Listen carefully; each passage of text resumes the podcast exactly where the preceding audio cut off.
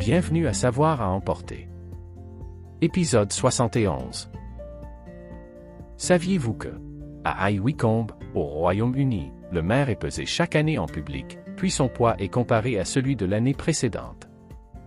S'il a augmenté, les citadins y voient le signe qu'il s'est adonné aux dépens du contribuable et la foule le hue.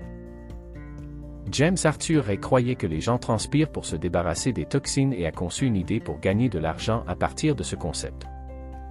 En 2009, Ray a installé une hutte à sudation en Arizona. Pour 9000 dollars, chaque client est placé dans une tente brûlante où il transpirera les toxines. La tente était si chaude que 3 personnes sont mortes et 18 personnes ont été hospitalisées. Les ouragans portaient à l'origine des noms de femmes. Cela a changé en 1979 lorsque plusieurs groupes féministes se sont plaints que c'était sexiste. Merci pour votre écoute. N'oubliez pas d'aimer et de vous abonner.